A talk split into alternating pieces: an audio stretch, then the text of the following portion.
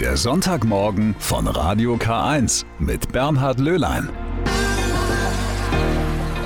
Das ist er also, der neue Sonntagmorgen von Radio K1. Ich freue mich sehr, dass Sie mit dabei sind bei dieser Premiere.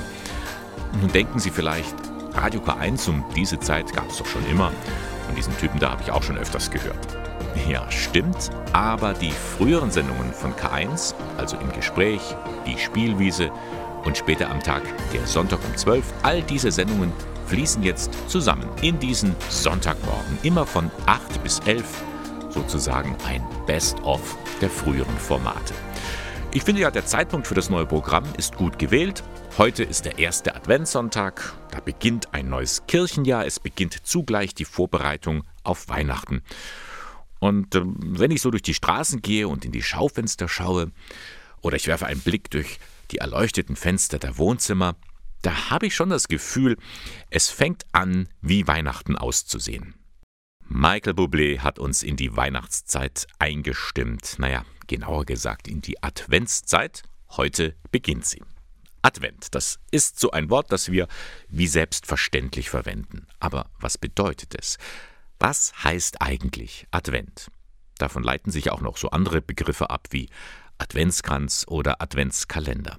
Was dahinter steckt, das hat meine Kollegin Annika Teiper-Groh für uns herausgefunden.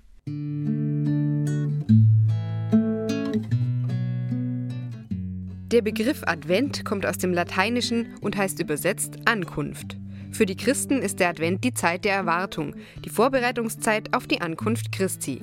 An Weihnachten wird sein Geburtstag gefeiert. Früher war die Adventszeit eigentlich eine Fastenzeit. Sie dauerte auch viel länger, vom 11. November bis zum ursprünglichen Weihnachtstermin, dem Fest der Erscheinung des Herrn am 6. Januar. Die heutige Form der Adventszeit geht auf das 7. Jahrhundert zurück. Papst Gregor legte die Zahl der Sonntage von sechs auf vier fest. Und heute steht nicht mehr so sehr das Fasten im Mittelpunkt der Adventszeit, sondern die Vorfreude auf Weihnachten. So entstand dann auch der Brauch, an jedem Sonntag eine Kerze auf dem Adventskranz anzuzünden. Der evangelische Theologe Johann Hinrich Wichern hatte als erster diese Idee. Er betreute im sogenannten Rauen Haus in Hamburg arme Kinder. Weil die immer fragten, wann endlich Weihnachten sei, baute er 1839 aus einem Wagenrad den ersten Adventskranz. Damals standen darauf 20 kleine und vier große Kerzen. Den Adventskalender gibt es sogar schon viel länger. Kreative Eltern malten bereits im Mittelalter 24 Kreidestriche an die Tür und wischten täglich einen weg, um so die Wartezeit auf Weihnachten zu verkürzen. Der klassische Adventskalender mit Schokolade hinter den Türchen hat schwäbische Wurzeln. Vorbild dafür war im 19. Jahrhundert ein selbstgebastelter Kalender, bei dem für jeden Tag ein kleines süßes Gebäck auf eine Pappe genäht war. Dem Pfarrerssohn Gerhard Lang gefiel dieser Kalender seiner Mutter so gut, dass er eine Schokoladentafel mit einem bemalten Papier mit Türchen umhüllte. Von Deutschland aus verbreitete sich der Adventskalender in den 1920er Jahren ins englischsprachige Ausland und nach Skandinavien. Heute gibt es unzählige Adventskalender mit Schokolade, Spielzeug oder Geschichten. Am schönsten ist er aber immer noch selbst gestaltet.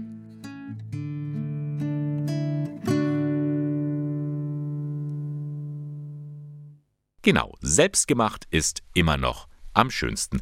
Sie haben ja auch noch ein bisschen Zeit, denn die meisten Adventskalender beginnen zum 1. Dezember. Nicht so der Online-Adventskalender im Bistum Eichstätt, der fängt nämlich heute schon an. Er steht unter dem Motto Adventsfunkeln.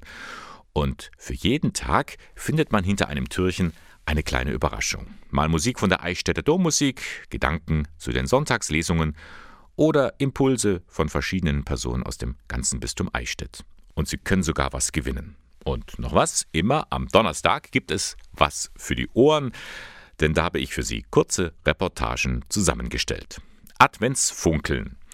Den Online-Adventskalender, den finden Sie im Internet unter www.bistum-eichstätt.de. Dass Advent viel mit Warten zu tun hat, davon haben wir vorhin schon gehört. Und derzeit brauchen wir ja alle ziemlich viel Geduld. Der Teil-Lockdown, der fordert uns ganz schön. Wir müssen warten auf bessere Zeiten. Und interessanterweise, gerade in die Adventszeit fällt ein Brauch, der uns zeigt, wie Warten geht und was da am Ende Tolles herauskommt. Es ist die Sache mit dem Barbara-Zweig. Am 4. Dezember ist der Gedenktag der heiligen Barbara, einer der populärsten Heiligen der katholischen Kirche. Und da, so der Brauch, nimmt man einen Zweig, stellt ihn ins Wasser und siehe da, nach ein paar Wochen fängt er an zu blühen. Auch Barbara Rosskopf schneidet so einen Zweig ab, immer an ihrem Namenstag. Sie ist Mesnerin im schwäbischen Ried bei Monheim. Und als erfahrene Zweigschneiderin weiß sie, worauf es ankommt. Soll ja Kirschbaum sein, so viel ich weiß. Und wenn es noch keinen Frosch gehabt hat, soll man es über Nacht in Gefriertruhe legen, dass sie mal den Frosch, also durchgefrostet werden. Und dann, ja, so Zimmerwärme, so ist meine Erfahrung, es macht, Zimmerwärme ist gut. Und dann sollen sie auf Weihnachten am Heiligen Abend oder Weihnachtstage blühen. Tja, und was hat das mit der heiligen Barbara zu tun? Nun, viel wissen wir nicht von ihr. Sie soll im dritten Jahrhundert gelebt haben. Eine Märtyrerin. Ihr eigener Vater soll sie enthauptet haben, weil sie sich weigerte, ihren christlichen Glauben aufzugeben.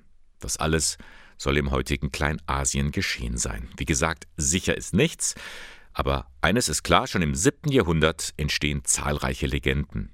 Die bekannteste ist sicher die, dass sie von ihrem Vater in einem Turm eingeschlossen wurde. Und in einer anderen Legende heißt es, auf dem Weg zum Gefängnis blieb Barbara mit ihrem Gewand an einem Zweig hängen. Den abgebrochenen Zweig stellte sie in ein Gefäß mit Wasser, und er blühte an dem Tag auf, an dem sie für ihren Glauben starb. Solche Geschichten sind es, die auch heute noch Barbara Roskopf Halt und Trost geben. Im Leben braucht man manchmal einen Fürsprecher, einen besonderen Fürsprecher, in allen möglichen. Wenn dann dann Käufer werden, dann sagt man, danke, heilige Barbara, hast mir Käufer. Das Leben gibt so viele Möglichkeiten, wenn man sagt, oh, da braucht jemand, der war von oben her Erfügung macht, dass wieder gut wird. Und genau dafür steht dieser Brauch mit dem Barbara-Zweig. Rechtzeitig zu Weihnachten brechen die Blüten auf. Sie stehen sinnbildlich für das neue Leben mitten im Winter. Probieren Sie es aus. Wenn so die erste Kerze brennt, dann merke ich schon, wie gut wir es eigentlich haben. Es ist warm, stimmungsvoll, man hat was zu essen, zu trinken, heißen Tee oder Kaffee. Aber nicht für jeden. Es gibt Menschen, hier bei uns, denen fehlt es am nötigsten. Die stehen in der Kälte an, um etwas zu essen zu bekommen. Das ist mir mal aufgefallen, als ich vor gut zwei Wochen an der Ingolstädter Tafel vorbeigekommen bin. Da werden Lebensmittel an Bedürftige ausgeteilt. Jetzt, in der Corona-Zeit, im Freien. Vergangenen Mittwoch bin ich selbst einmal bei der Tafel gewesen. Drei Gutscheine für Brotzeit an den drei Tagen, ja? Dezember, Fußgängerzone. Eine riesige Schlange, etwa ja, mindestens 200 Meter, 300 Meter sind das, die sich in der Proviantstraße schlängelt vor der Ingolstädter Tafel. Bedürftige Menschen, Männer, Frauen mit Taschen, Abstand haltend, immer so eineinhalb Meter, warten darauf, dass sie etwas zu essen, etwas zu trinken, Nahrungsmittel bekommen. Die Ingolstädter Tafel ist ein Verein, die Vorsitzende ist Petra Willner. Frau Willner, dieses Bild ist, wenn man das so sieht, schon erschreckend. Leider Gottes ja. Wir sind darauf angewiesen, derzeit im Freien zu arbeiten und wir unterstützen wöchentlich 2125 Menschen mit Lebensmitteln. Die Männer und Frauen, die hier sind, sind zum Teil schon seit Jahren dabei. Was ist das für eine Not, die dahinter steckt oft? Wir haben hier auch in Ingolstadt leider einen großen Anteil an Altersarmut. Die Menschen, die zu uns kommen, kommen schon viele Jahre. Wir haben sehr viele, möchte man nicht sagen, aber Stammkunden, die zur Tafel kommen, die entweder nur eine kleine Grundrente bekommen oder auch durch äh, Krankheit eben in diese Situation gekommen sind. Und die sind unglaublich dankbar für die Zuwendung an Lebensmitteln. Äh, damit können sie sich vielleicht einmal eine Zeitung kaufen oder den Enkelkindern eine Tafel Schokolade schenken. Und das ist natürlich für die enorm wichtig. Sie kriegen viele, viele Lebensmittel von den Supermärkten und Unternehmen, die sie sonst wegwerfen würden. Und das ist so viel, dass sie selbst in ihrem Lager aus allen Nähten platzen. Ja, wir bekommen in der Woche zwischen 18 und 20 Tonnen Lebensmittel, die wir an 70 Supermärkten abholen. Wir fahren vier Tage die Woche mit unseren Kühlfahrzeugen an die Märkte und holen die Lebensmittel ab, die am Mindesthaltbarkeitsdatum sind. Dann werden die Lebensmittel von uns aufbereitet. Das heißt, alles muss sortiert werden alles muss aufs Datum überprüft werden, ob die noch genießbar sind. Und so werden die Lebensmittel entweder ins Trockenlager gebracht oder in die Kühlung. In die Kühlung müssen Molkereiprodukte und dann am nächste Woche in die Ausgabe zu geben. Das alles machen Ehrenamtliche, die hier mitarbeiten. Wie viele sind das? In der Tafel Ingolstadt mit den beiden Außenstellen Geimersheim und Kösching engagieren sich 150 Mitarbeiter, um diesen Tafelbetrieb aufrechtzuerhalten. Und eine von diesen zahlreichen Ehrenamtlichen ist Monika Streit. Was motiviert Sie da, immer jede Woche hierher zu kommen? Also erstmal war ich sehr überrascht, wie viel äh, Lebensmittel hier dann tatsächlich sortiert werden und ausgegeben werden. Und das Schönste ist halt eigentlich zu sehen, wenn die Leute dann die Ware bekommen, wie sie sich freuen und dass halt viele Tafelkunden aus welchen Gründen auch immer hier auch unverschuldet, sage ich mal, in Not gekommen sind. Und das motiviert einfach, denen eine Freude zu machen. Und die gleiche Freude empfindet man dann selber, wenn man eben ja, hier dabei war, mitgeholfen hat und äh, das jede Woche wieder gut klappt. Das ist gut. Ja, wir sind dankbar, dass es gibt. Es hilft doch mit unserer kleinen Rente. Hilft es. Mein Name ist Agnieszka Kornasch bin ich Sozialpädagogin und betreue hier im Rahmen von betreuter Einzelwohnen die Leute, die psychisch krank sind. Sie kennen ganz viele Menschen, die hier sind. Was sind das für Schicksale, die oft dahinter stehen? Ich werde zum Beispiel erzählen von einem Mann, der ist eigentlich Akademiker und aufgrund von Alkoholsucht, Alkoholproblematik hat er zweimal Familie verloren, ist zweimal geschieden. Dazu kommt Schlaganfall. Aufgrund dessen, dass er hat sehr wenig gearbeitet, hat er sehr kleine Rente und kann sich gar nichts leisten, hat auch sehr viel Schulden. Und durch Tafelunterstützung, das ist enorme Hilfe. Er kann sich besser ernähren. Wir konnten auch mit der Zeit ein bisschen Geld sparen und die Schulden beglichen. Ganz viele Menschen kommen völlig unverschuldet in Not. Diese Situation kann wirklich jeden treffen. Ja, psychische Erkrankung kann jeder treffen. Und wenn man keine Familie hat, man bekommt keine Hilfe. Weil immer noch psychische Erkrankung ist etwas, wo man sich schämt. Haben die die Familie verloren und haben die keine Kontakte, bekommen sie keine Unterstützung. Und deswegen, ich bin richtig dankbar, es gibt Tafeln.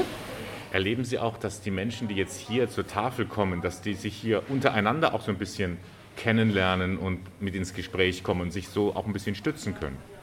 Das ist auch ein sehr wichtiges Element, weil viele Leute kann, haben die keine sozialen Kontakte und hier ist tatsächlich so ein bisschen, kann man sagen, Treffpunkt. Sie haben heute Geburtstag. Herzlichen Glückwunsch. Dankeschön. Ich bin noch jung, nur, nur 73. Kommen Sie öfters hierher? Oft. Einmal in der Woche und schon viele, viele Jahre schon da. Jetzt sind wir in der Zeit vor Weihnachten, erster Advent. Welche Unterstützung könnten Sie denn brauchen? Wir bekommen eine großartige Unterstützung, da muss ich den Dank jetzt gleich vorwegnehmen. Äh, die Resonanz, die wir erfahren dürfen, ist großartig. Wir kommen oft in die Tafel und dann ist der Firmeninhaber, der sagt, ich habe jetzt mein Jubiläum gefeiert, ich verzichte auf Geburtstagsgeschenke oder wie auch immer, ich spende Ihnen jetzt 1000 Euro Nudeln. Und da ist natürlich die Freude groß. Und das ist auch etwas, was uns sehr dankbar macht was uns auch bestärkt, beflügelt, weiterzuarbeiten. Und wenn, wenn wir Hilfe brauchen, wenn einer krank wird, wenn er irgendwie verhindert ist, ein Anruf und dann rückt dieses Tafelteam zusammen und äh, scheut die vielen Stunden nicht, die sie im Ehrenamt hier arbeitet. Und Sie sehen ja, heute ist ein kalter Tag. Wir frieren, wir haben lange Unterhosen an, wir setzen Mützen auf um den Tag gut zu überstehen. Und da ist natürlich auch diese Bereitschaft und die hohe Flexibilität unserer Mitarbeiter hervorragend. Sagt Petra Willner, die Vorsitzende der Ingolstädter Tafel. Sie kann sich auf ihr Team verlassen. Schön, dass es Menschen gibt, die sich ehrenamtlich für andere einsetzen. Hut ab.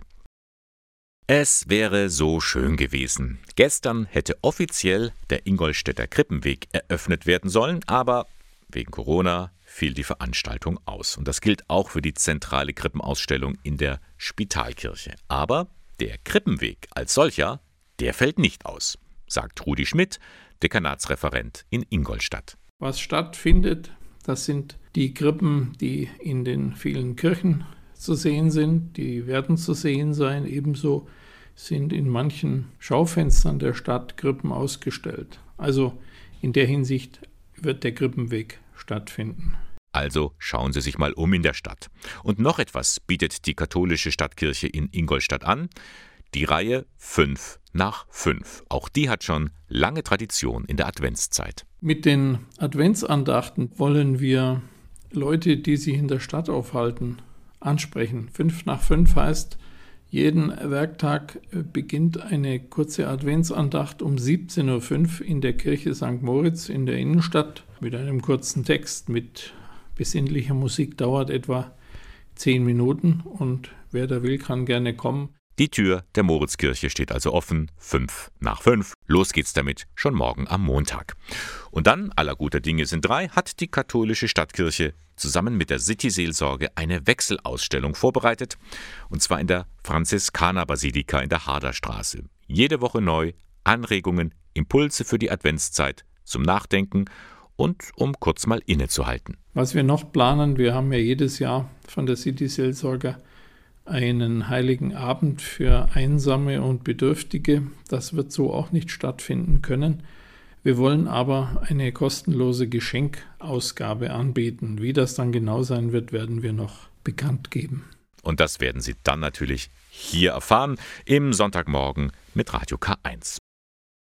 Ja, in diesem Jahr wird einfach alles anders. Corona wird uns noch eine Zeit lang in Atem halten. Wie wir Weihnachten feiern, das steht noch gar nicht fest. Aber man darf sich nicht unterkriegen lassen. Weihnachten findet statt. So viel ist sicher. Und trotz dieser Pandemie gibt es immer noch viele Möglichkeiten, Advent und Weihnachten in der Familie zu gestalten. Eine, die dazu sogar eine eigene Broschüre verfasst hat, ist die aus Ingolstadt stammende Franziska Metzger. Sie ist Gemeindereferentin im Pfarrverband Greding und sie ist jetzt heute Morgen bei mir zu Gast im Studio. Grüß Gott, Frau Metzger. Schönen guten Morgen.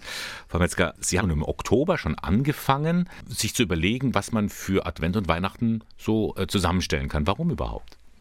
Man weiß ja nicht genau, wie wir jetzt endlich diese Zeit feiern können. Mhm. Und es war ja schon im Oktober absehbar, dass die Infektionszahlen wieder steigen. Und ich habe mir gedacht, das wäre gut, wenn wir uns was überlegen, was man auch in den Familien machen kann.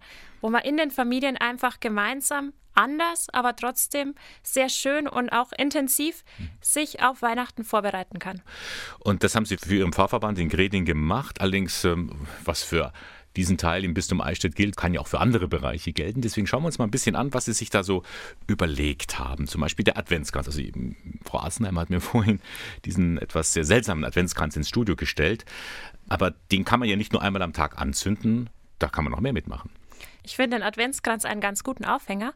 Ich finde, gerade für Familien ist der Adventskranz etwas, das man im Advent wirklich nutzen kann. Man kann sich abends um den Adventskranz versammeln, sich an den Adventskranz setzen und zum Beispiel eine biblische Geschichte lesen. Man hat ja oft auch die Kinderbibel daheim oder als Erwachsener kann man auch mal die Bibel aufschlagen. Sowas wie Maria Verkündigung, es ist ja schön, wenn man das mal liest. Man kann auch viele Heiligenlegenden lesen. Es gibt wunderschöne zu Barbara, zum heiligen Nikolaus, auch sehr viele sehr unbekannte oder zur heiligen Lucia die man dann eben gemeinsam lesen kann. Mhm. Eben weil der Adventskranz ja auch rund ist, lädt er ja richtig dazu ein, dass man sich um ihn herum versammelt. Warum nur anschauen? Gell? Ganz genau. Ja. Also ich kenne das auch aus meiner Kindheit. Wir haben uns immer versammelt und es gab so ein Buch mit Geschichten und man hat dann auch immer mal wieder ein Lied gesungen. Also es ist wirklich sehr schön. Mhm. Dann haben Sie in Ihrer Broschüre den Vorschlag mit dabei, ein fürs Christkind, also ein Bettchen fürs Christkind basteln. Wie soll das denn gehen? Das ist ein ganz alter Brauch. Man hat früher zu Beginn der Adventszeit die leere Krippe aufgestellt und daneben so eine Schale mit recht kurz geschnittenen Stroh. Man hat sich dann abends hingesetzt und praktisch für jede gute Tat, die man gemacht hat, also wenn man zum Beispiel zu jemand nett war, wenn man jemand bei was geholfen hat, wenn man vielleicht auch sich um jemand gekümmert hat oder als Kind jemand mitspielen lassen hat, den man eigentlich nicht leiden kann, ähm, dann hat man eben für jede Tat einen so einen kleinen Strohhalm in die Krippe legen können. Das hat man dann eben diese 24 Tage lang gemacht. Und an Heiligabend findet das Jesuskind dann hoffentlich ein sehr weiches Bettel vor. Ja, je liebenswürdiger man gewesen ist, umso weicher liegt das Christkind. Genau, je braver man war, desto schöner hat es der Jesus. Sie bieten auch an Weihnachtslieder singen, das ist so selbstverständlich, denkt man, aber ähm, da müssen sich viele mal wieder zurückerinnern, mein Gott, äh, Oh Tannenbaum oder leise rieselt der Schnee. Man kennt ja oft nur die erste Strophe. Ja, auf jeden Fall. Ich glaube, das macht halt auch viel von der Stimmung. Also Musik, das berührt ja Menschen ganz tief. Und es ist jetzt eigentlich die Gelegenheit zu sagen, okay, wir hören es vielleicht nicht auf dem Weihnachtsmarkt und nicht unterwegs, aber wir setzen uns zusammen und singen Weihnachtslieder oder man kann ja auch YouTube anmachen oder sonst was, also sich da ein bisschen unterstützen lassen. Man muss ja selber jetzt nicht das größte musikalische Genie sein.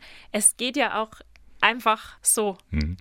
Ein weiterer Tipp, den Sie vorschlagen, Weihnachtskarten basteln und selber schreiben. Also nicht einfach nur äh, irgendwo kaufen, sondern sich die Mühe machen, da was zusammenzustellen.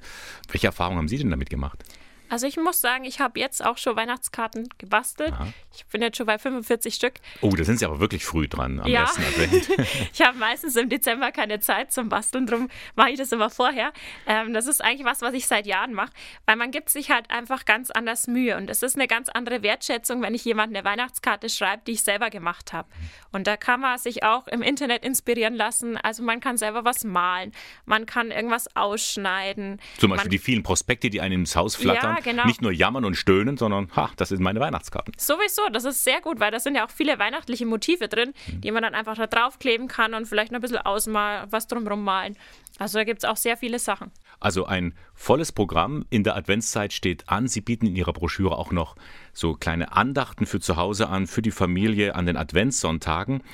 Wenn Sie also Interesse haben, diese Broschüre, die Sie, Frau Metzger, zusammengestellt haben, gilt ja nicht nur für Greding, sie gilt für alle, die Interesse haben, wir schicken Ihnen gerne eine zu, digital, als Datei. Sie brauchen einfach nur eine Mail schicken an redaktion.radiok1.de. Redaktion.radiok1.de und dann kommen diese Vorschläge zu Ihnen ins Haus. Frau Metzger, Sie haben sich die Gedanken gemacht, aber ich kann mir vorstellen, ganz viele Ihrer Kolleginnen und Kollegen, die sind auch jetzt gerade dabei, dass Weihnachten für alle ein Fest wird. Auf jeden Fall. Also man merkt gerade auch im Kollegenkreis, dass ganz, ganz viel Kreativität da ist, dass ganz viel nachgedacht wird. Wie können wir das machen? Wenn das nicht funktioniert, was mhm. können wir dann machen? Dass wir einfach Advent und Weihnachten schön gestalten und gemeinsam feiern können. Anregungen dafür gibt es auch im Internet unter bistum-eichstätt.de. Die Hoffnungslichter, das ist ein Angebot der Diözese Eichstätt für alle, die sich Gedanken machen, wie man Advent und Weihnachten gestalten kann. Franziska Metzger, Gemeindereferentin in Greding, aber gebürtig aus Ingolstadt. Schön, dass Sie da waren. Ja, danke schön. Die sogenannte Stadezeit. Sie beginnt ja jetzt. Naja, so ruhig wie in diesem Jahr ist sie wahrscheinlich schon lange nicht mehr gewesen. Und da möchte man es sich zu Hause auch so richtig gemütlich machen. Oder hügelig, wie es neudeutsch jetzt heißt. Dazu passen ganz gut kleine Krippen, bunte Stoffe, Kerzen. Sowas gibt es alles in einem der rund 800 Weltläden in Deutschland. Mit fair gehandelten Produkten unterstützen sie Menschen in den sogenannten Entwicklungsländern in Afrika oder Asien. Einen dieser Weltläden, den möchten wir Ihnen jetzt besonders vorstellen, denn der feiert in diesen Tagen ein kleines Jubiläum. Der Missionsbazar im Kloster Plankstetten, das liegt in Berching in der Oberpfalz. Diesen Missionsbazar gibt es seit genau 25 Jahren. Johannes Heim hat da mal für uns vorbeigeschaut. Keramikschmuck aus Kenia, Körbe aus Ghana und Marokko, Alpaka-Strickwaren aus Peru und Schals aus Indien. Kunterbunt und vielfältig ist der Missionsbazar im Kloster Plankstetten.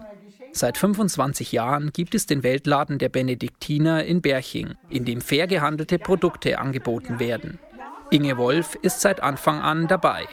Gemeinsam mit vier Kolleginnen kümmert sie sich darum, dass der Laden läuft. Angefangen hat alles mit einer Krippenausstellung im ehemaligen Schulinternat des Klosters. Früher war ja die Krippenausstellung in der Turnhalle und da äh, durch ein paar der Rainer ist, sind da schon äh, Waren verkauft worden, zusätzlich zum, zur Krippenausstellung. Also sprich Krippen, äh, Kunsthandwerk von Afrika und solche Sachen. Und irgendwann ist der Gedanke, man könnte eigentlich einmal probieren, einen Laden aufzumachen. Aus dieser Idee ist 1995 der Missionsbazar entstanden. Mit der Zeit ist er immer mehr gewachsen. Rund 100 Produkte aus fairem Handel kann man mittlerweile kaufen. Von Dekoartikeln über Musikinstrumente bis hin zu Kleidung ist alles dabei. Produkte aus Peru, Alpakas, Strickwaren und zum größten Teil, oder früher waren ganz viele Krippen auch, das ist jetzt nicht mehr ganz so, diese Tonkrippen aus Peru. Dann haben wir Nepal ganz viel, die ganzen Filzsachen. Aus Indien Schals, Schmuck haben wir, afrikanischen und auch anderen. Dann haben wir Speckstein aus Kenia, Lederwaren, Geschirr haben wir aus Südafrika. Also wir sind schon vielseitig aufgestellt. Mit dem Reinerlös durch den Verkauf werden Projekte in der Missionsarbeit gefördert. Jedes Jahr wird dabei ein anderes Projekt ausgewählt. 50.000 Euro wurden in den vergangenen 25 Jahren so an soziale Projekte in aller Welt gespendet. Soweit möglich setzt der Missionsbazar dabei auf direkte Kontakte. Wir haben ja zum Teil direkten Handel, also äh, sprich, wir, den Peruaner können wir persönlich eben durch den Padereien oder durch die Messe, dann kennen wir denjenigen, der die Specksteinsachen, der ist vor Ort in Kenia, Peru, die Krippen, die hergestellt werden und solche Sachen, also oder auch Israel, diese ähm, Olivenholzsachen, da wissen wir auch, dass die Familien wirklich unterstützt werden. Den fairen Handel stärken und Gutes tun für die Mission. Eine Win-Win-Situation für die Kunden, Händler und Projekte in der ganzen Welt. Möglich durch den Missionsbazar im Benediktinerkloster Plankstetten.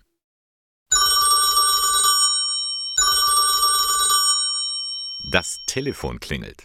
Für ganz viele Menschen ein schöner Moment. Endlich ruft jemand an. Endlich interessiert sich jemand für mich. Gerade ältere Menschen empfinden das so. Vor allem, wenn sie einsam sind, weiß die Sozialpädagogin Christine Derr. Die Kinder sind weiter weg, sind nicht da, sind nicht greifbar. Der Freundeskreis oder auch sozialen Kontakte brechen Stück für Stück weg mit dem Alter, sei es durch, durch Tod, aber auch ähm, wenn körperliche Gebrechen dazukommen. Man sich einfach auch immer mehr zurückzieht und dann gibt es immer weniger soziale Kontakte, sodass viele Menschen im Alter einfach ja, einsamer werden. Dieser Situation wollen die Malteser im Bistum Eichstätt nun entgegenwirken. Mit einem Telefonbesuchsdienst im Bereich Eichstätt und Ingolstadt. Dieser Telefonbesuchsdienst soll eben genau den Menschen, die alleine zu Hause leben, die jetzt natürlich vor dem aktuellen Hintergrund, also Corona-Situation, ähm, sich auch nicht so sehr raustrauen oder raus können, dass man denen die Möglichkeit bietet, telefonisch Kontakt zu haben. Ja, dass man ganz über, über ganz alltägliche Sachen auch spricht. Ja, was gab es heute zum Mittagessen? Die kleinen Sorgen, sage ich mal. Dieser Telefonbesuchsdienst ist Teil des Projekts Miteinander, Füreinander, Kontakt und Gemeinschaft im Alter. Wird vom Bundesministerium für Familie, Senioren, Frauen und Jugend gefördert. Christine Derr ist dafür die zuständige Referentin. Sie ist nun auf der Suche nach Menschen, die ehrenamtlich bereit sind, zum Hörer zu greifen und anzurufen. Dieses Sprechen oder dieses Zuhören, das liegt ganz, ganz vielen Menschen. Ja, diese guten Zuhörer, die brauchen wir. Und dann ist es so gedacht, dass einmal in der Woche immer dieselben Personen miteinander telefonieren.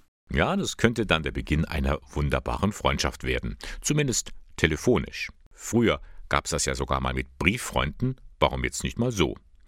Letztendlich haben alle was davon. Es geht darum, dass man sich gegenseitig kennenlernt, ja, und dass man sich vielleicht auch schon freut und, und sagt, Mensch, heute Nachmittag habe ich ja wieder meinen mein Telefontermin und dann, dann erzählt mir die Frau Müller äh, wieder, wie es ihr die Woche ergangen ist. Und auf der anderen Seite natürlich, dass äh, ältere Menschen auch das Gefühl haben, da ist jemand auf der anderen Seite der Leitung, der interessiert sich für mich und der hört mir zu. Und dem kann ich all die kleinen und die großen Sorgen erzählen. So, wie läuft der Telefonbesuchsdienst der Malteser praktisch ab?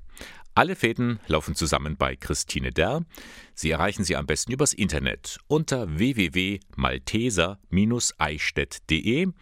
Gehen Sie da auf den Bereich Senioren und dann finden Sie auch Ihre Anlaufstelle. Übrigens, eine erste Schulung für Ehrenamtliche aus Eichstätt und Ingolstadt findet am Samstag, 19. Dezember in Eichstätt statt. Heute also ist der erste Adventssonntag und damit hat sie endlich begonnen, die Adventszeit. Allerdings, wenn Sie die Adventskalender hernehmen, die beginnen ja alle ein bisschen später, nämlich erst zum 1. Dezember und dann darf man 24 Türchen öffnen bis zum Heiligen Abend. Und da gibt es ja ganz verschiedene Adventskalender. Der Klassiker nach wie vor, das sind die mit Schokolade gefüllt, aber es gibt auch Kalender mit Spielzeug oder mit kleinen Büchlein, da sind Geschichten drin. Es gibt sogar, habe ich gesehen, Adventskalender für Hunde.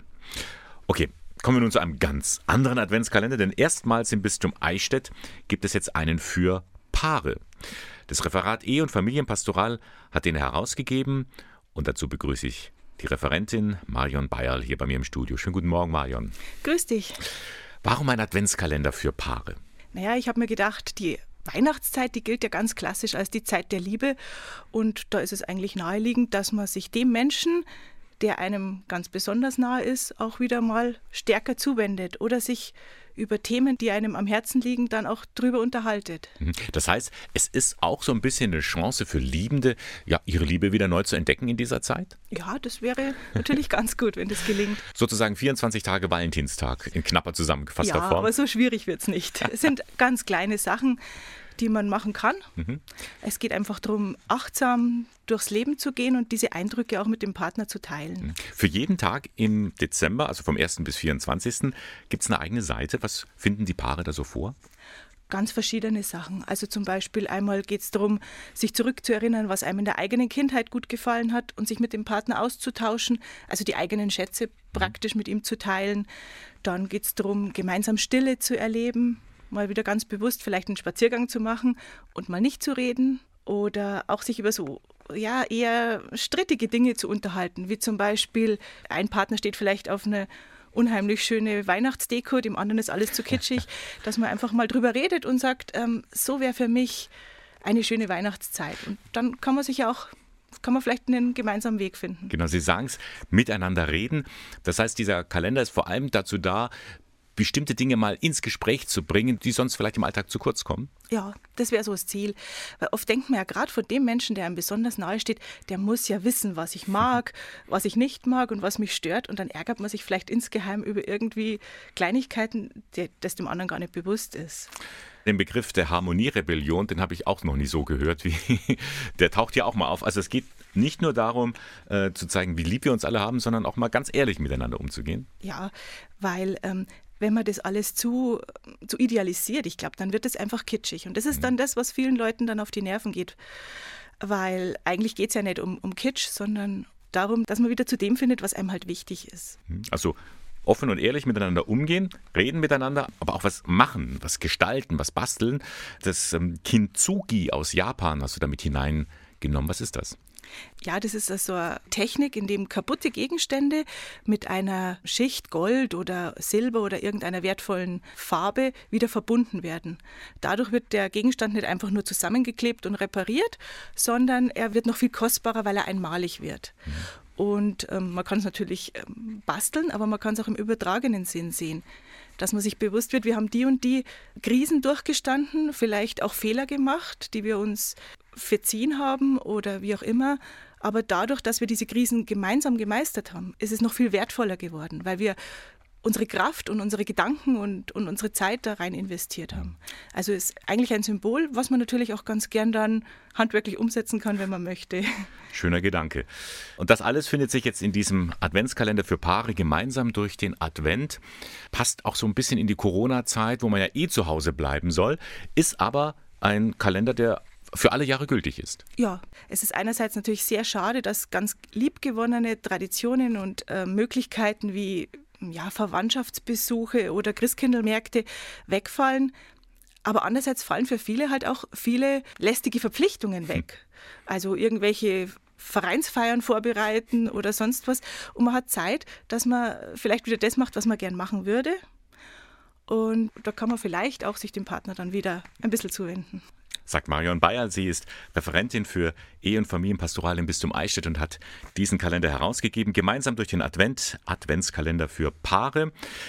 Den gibt es natürlich zu kaufen beim Referat Ehe- und Familienpastoral im Bistum Eichstätt. Kostet 2 Euro.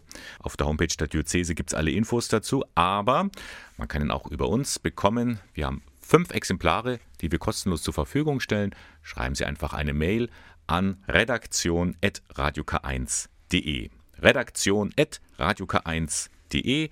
Die ersten fünf bekommen diesen Adventskalender für Paare. Marion Bayer, ganz herzlichen Dank. Danke, tschüss. Der Teil-Lockdown ist verlängert worden. Unser Leben wird auf nicht absehbare Zeit nicht mehr seinen gewohnten Gang wieder aufnehmen können. Das ist nicht nur ein Problem für uns in Deutschland. Die ganze Welt leidet unter diesen Auswirkungen und viele Länder können die damit verbundenen Probleme für die Bevölkerung nicht annähernd so auffangen wie wir hier in Deutschland. Schon ohne Pandemie lebt in weiten Teilen der Welt ein Großteil der Bevölkerung in großer Armut. Und da helfen normalerweise die katholischen Hilfswerke mit den Spenden der Gläubigen. Eine große Summe machen da die Kollekten aus, die während des Gottesdienstes gesammelt werden. Doch aufgrund der Beschränkungen und auch aus Vorsicht sind immer weniger Menschen in den Gottesdiensten. Wie wirkt sich das auf die Hilfswerke aus und wie gehen die damit um? Das weiß meine Kollegin Daniela Olivares. Sie ist Mitglied im Sachausschuss Weltkirche, Entwicklung, Mission und Frieden. Daniela, wie sieht es denn jetzt aus für die Hilfswerke? Wie können die Geld sammeln? Geht da überhaupt was? Ja, die Hilfswerke spüren die Auswirkungen der Pandemie ganz deutlich.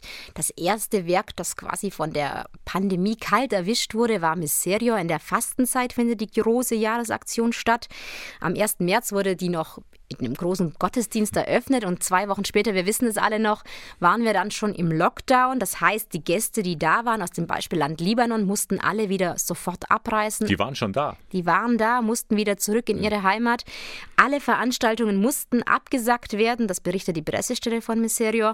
Und am fünften Fastensonntag, an dem Tag, an dem die Kollekte der Gottesdienste an Miserio geht, gab es gar keine Gottesdienste mehr hm. bundesweit. Normalerweise gibt es ja diese großen Gottesdienste, die vor allem von Jugendlichen gestaltet. Es gibt Fastenessen. Das ist ja dann alles ausgefallen oder hat man da andere Wege gefunden? Ja, da gab es tatsächlich andere Wege. Das ist positiv zu bemerken, dass Kirchengemeinden und Aktionsgruppen ganz kreativ wurden und sich viel einfallen haben lassen, um die Fastenaktion noch zu retten. Hm. Zum Beispiel gab es statt dieses gemeinsamen Fastenessen, was du angesprochen hast, einfach virtuelles Kochen und der Erlös ging dann an Miserio, so dass dass die Aktion nicht ganz verloren war und auch die Spenden nicht ganz verloren waren für mhm. das Hilfswerk. Ein weiteres großes Hilfswerk ist ja Missio, die ja sich vor allem für die religiöse Ausbildung in den ärmsten Ländern einsetzen. Im Oktober ist ja immer der Monat der Weltmission. Was lief da jetzt ab? Ja, die berichten ähnlich Positives, nämlich, dass die Gläubigen unglaublich kreativ waren, um ihren Beitrag für das Hilfswerk zu leisten, so Monsignore Wolfgang Huber von Missio München. Und das ganz Außergewöhnliche daran ist, dass die Spendeneinnahmen im Vergleich zum Vorjahr nicht nur stabil geblieben sind, sondern sogar leicht angestiegen sind. Und Monsignor Huber spricht dabei von einem Zeichen, dass das globale Netzwerk der katholischen Kirche tragfähig sei und auch vor allem in schwierigen Zeiten Bestand habe. Ja, ein schönes Zeichen der Solidarität. Dann steht ja natürlich jetzt in den Startlöchern das Hilfswerk Adveniat für die Menschen in Lateinamerika. Heute in Würzburg wird die Aktion eröffnet. Wie wird die Aktion in diesem Jahr laufen? Sie wird ganz anders ablaufen als sonst. Die Gäste aus Süd- und Mittelamerika können natürlich nicht nach Deutschland kommen. Viele Veranstaltungen werden jetzt in digitale Formate umgewandelt. Mhm. Traditionell erhält Adveniat die Kollekte der Weihnachtsfeiertage so, dass man sich dort schon auf einen großen Einbruch der Kollekte einstellt. Und das ist besonders schlimm, weil die arme Landbevölkerung auch unter der Corona-Pandemie stark leidet, berichtet Pressesprecherin Caroline Kronenburg da die Corona-Pandemie die arme Landbevölkerung in Lateinamerika aufgrund chronischer Vorerkrankungen, aufgrund von Mangelernährung und einer miserablen Gesundheitsversorgung besonders stark getroffen hat, haben wir bereits 420 Corona-Nothilfeprojekte unterstützt. Und es ist leider zu erwarten, dass sich die Notlage der Menschen noch verschärfen wird. Ja, um trotzdem möglichst viele Spenden für diese Menschen zu sammeln, die so unter der Pandemie zu leiden haben, hat das Adveniat-Hilfswerk seine Spendenstrategie etwas angepasst. Deshalb werden die Adveniat-Spendentüten über die Pfarreien in die Haushalte verteilt und wir rufen auch ausdrücklich zur digitalen Kollekte auf unter www.adveniat.de/spenden. Die Online-Spendenaktion läuft in diesem Jahr dann gemeinsam mit dem evangelischen Hilfswerk Brot für die Welt und die startet eben heute am ersten Advent. Ist also auch ein ökumenisches Zeichen. Ja, normalerweise arbeiten ja alle Hilfswerke, von denen wir gerade gehört haben, ganz eng mit den Referaten der Weltkirche in den einzelnen Bistümern zusammen. Auch die unterstützen ja die Menschen. Was läuft denn hier, gerade auch im Bistum Eichstätt? Ja, das ist richtig. Alle Aktionen und Partner der Hilfswerke kommen in die Breite der Bistümer, also zu den Gläubigen, über die Weltkirche-Referate.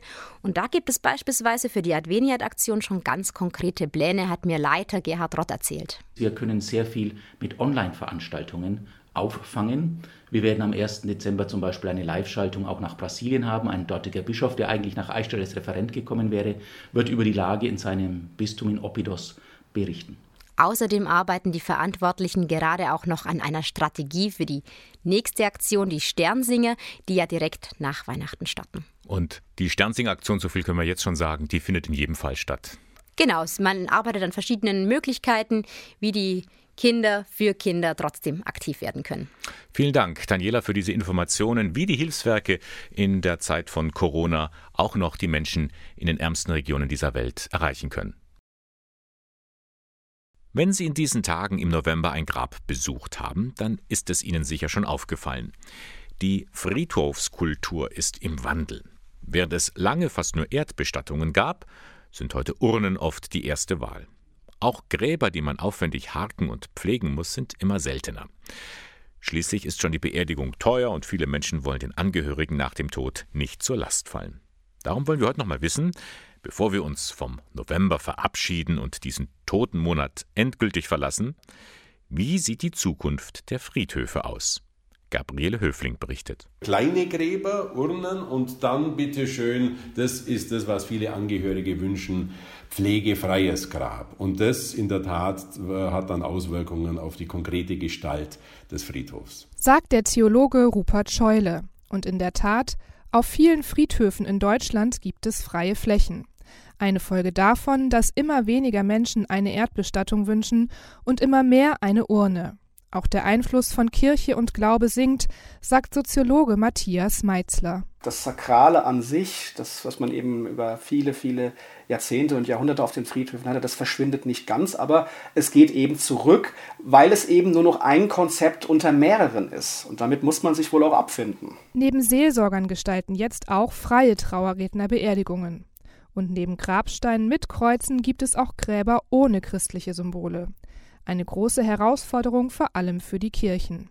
Theologe Scheule. Also ich glaube schon, dass wir als mh, hm, Kirche den Friedhof neu entdecken müssen. Die Kirchen müssen entdecken, dass der Friedhof ein hochkommunikativer Ort ist und ähm, äh, dass man, wenn man überhaupt mit Menschen ins Gespräch kommen will, dass der Friedhof ein Raum ist, auf dem das gelingen kann. So könnte es zum Beispiel Trauercafés geben, schlägt Scheule vor.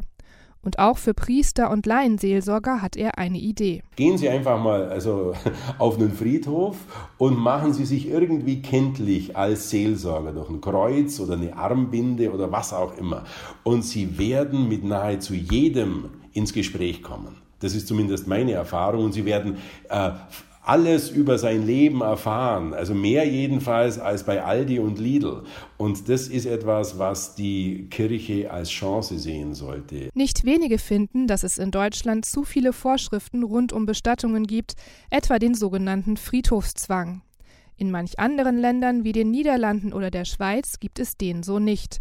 Die Urne der Angehörigen kann auch einfach zu Hause aufgestellt werden. Theologe Scheule findet das aber gar nicht gut. Ich glaube, dass es sozusagen äh, ähm, Räume geben sollte, die reserviert sind für Trauer und dass die in ähm, erreichbar sind in Städten, dass nicht die Privatisierung nochmal so weit gedreht wird, dass wir jetzt die Urne der Oma ins Regal stellen. Soweit der Theologe Rupert Scheule mit einem Ausblick neue Trends in der Friedhofs- und Trauerkultur. Der erste Adventssonntag ist in der katholischen Kirche ein wichtiges Datum. Nicht nur, weil heute ein neues Kirchenjahr beginnt und die Adventszeit losgeht. Seit zehn Jahren findet immer am Abend des ersten Adventssonntags ein besonderes Gebet statt. Eine Vesper. So nennt sich das Abendgebet in der Kirche. Und zwar heute wieder eine Vesper für eine Kultur des Lebens. In diesem Jahr findet das Gebet in der Kirche von Gerolfing statt, einem Ortsteil von Ingolstadt. So, und genau neben der Kirche, da befindet sich das Caritas Seniorenheim St. Josef. Der Plan war und ist, den Gottesdienst mit den Bewohnerinnen und Bewohnern des Seniorenheims zu gestalten. Nicht ganz einfach in Zeiten von Corona. Die Einrichtungsleiterin Petra Mann hat deswegen im Vorfeld mit einigen Senioren Interviews geführt. Ich habe mit den Bewohnern Gespräch gesucht und auch eben ihre Meinung zu der ganzen Situation im Haus wegen Corona, was sie besonders belastet, aber auch was sie äh, eben den Leuten mitgeben wollen für diese Vesper. Einfach Hoffnung und glauben, dass es wieder gut wird. Die Aussagen wurden aufgezeichnet und werden dann im Gottesdienst vorgespielt. Die Botschaft, die von den älteren Menschen ausgeht, dürfte manchen überraschen. Dieses Signal, uns geht es gut, denkt doch mal nach, wir sind gesund und das ist einfach das Wichtigste in dieser Zeit. Und das haben unsere Bewohner in ihren Aussagen rübergebracht. Ja, in der Corona-Zeit war der Zusammenhalt hier in Heim, also hat man gemerkt, dass die Leute untereinander Gespräche führen und äh, sich besser verstehen. Somit haben sich auch Freundschaften gebildet. Es ist alles dermaßen dezimiert, ne? Es, es muss ja mal wieder anders werden. Ich mich sage, ich bin so schön eingerichtet, habe so Lebens durch, so viele Jahre durchgelebt und vieles Schweres gesehen, aber gleich geht es mir so gut, ich kann so schön gern noch weiter leben. Aussagen wie diese berühren auch Theresa Leuchen. Sie ist Referentin vom Fachbereich Lebensschutz im Bistum Eichstätt. Sie hat die Vesper für eine Kultur des Lebens mit vorbereitet. Wenn ich an die Interviews der Senioren denke, ähm, wie viel Kraft und Stärke sie uns eigentlich schon vermittelt haben, an die eine der ersten Aussagen, ach, wir haben einen Krieg überlebt, da werden wir das auch schaffen, ja. Oder auch zu sagen, natürlich ist es schlimm, dass wir unsere Familie jetzt nicht treffen können, sie nicht zu uns können, aber gleichzeitig wir sind so äh, innerlich so, so fest miteinander verbunden. Verbunden sein über Grenzen hinweg. Nah sein trotz der Entfernung. Genau das empfindet Theresa Leuchen als große Stärke der katholischen Kirche. Das Gebet füreinander verbindet die Gläubigen wie ein unsichtbares Netz. Ein World Wide Web der anderen Art. Und das ist auch die Chance in der Corona-Zeit ein Stück stiller, ruhiger zu werden, um diese anderen Medien, die dem Menschen innewohnen, zu nutzen, die eben nichts sichtbar sind, aber dafür zutiefst innerlich mhm. spürbar.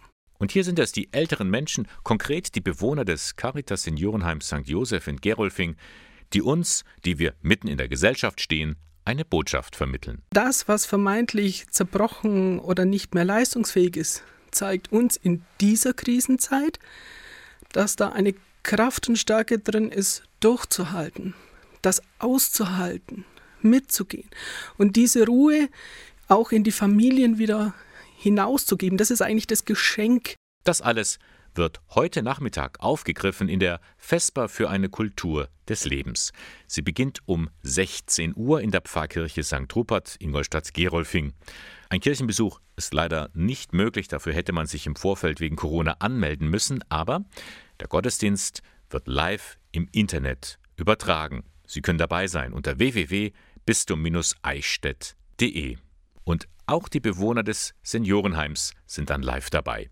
Petra Mann. Bei diesem Gottesdienst geht es nicht als Übertragung, sondern es wird gestreamt und der Hausmeister setzt Laptops ein, damit wir in den Aufenthaltsräumen das mit anschauen können.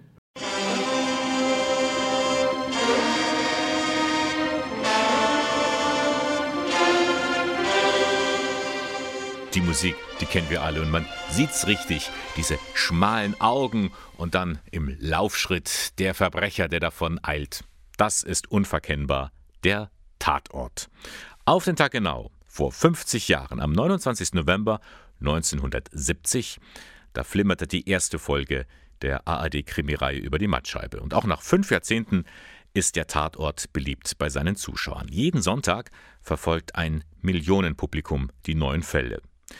Auch der Benediktinerpater Maurus Runge. Er hat sogar ein Buch über die Krimireihe veröffentlicht.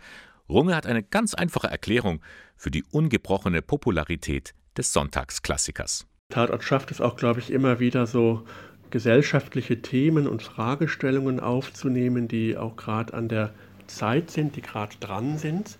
Zum Beispiel auch äh, durchaus Kon Kontroverses auch oder, ähm, oder auch in den, in Kommissarsfiguren, dass man auch mit der Zeit geht. Ähm, da hat es, glaube ich, der Tatort auch geschafft, so in diesen 50 Jahren auch so ein Stück weit bundesrepublikanische Gesellschaft abzubilden. Kirche, Glaube und Mord schließen sich der Meinung von Runge nach gar nicht aus.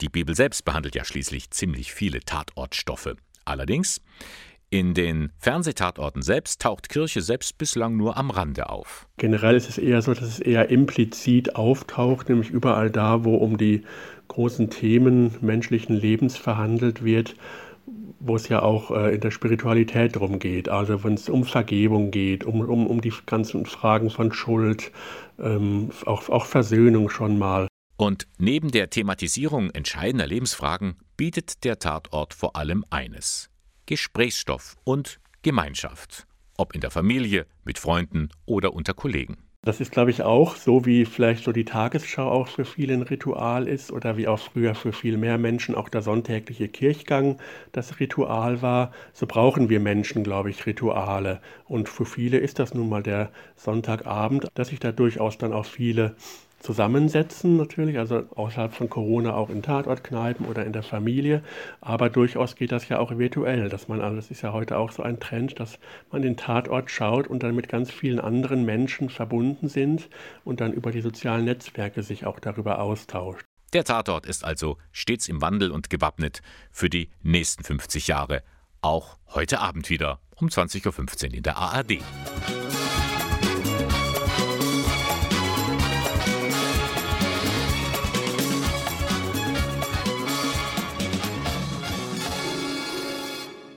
Ja, und mit diesem letzten Hinweis für heute darf ich mich verabschieden. Das war die erste Ausgabe des Sonntagmorgen von Radio K1. Ich danke Ihnen ganz herzlich fürs Zuhören. Radio K1 ist der kirchliche Hörfunk für die Diözese Eichstätt und Sie finden uns dort am Leonroth Platz 4.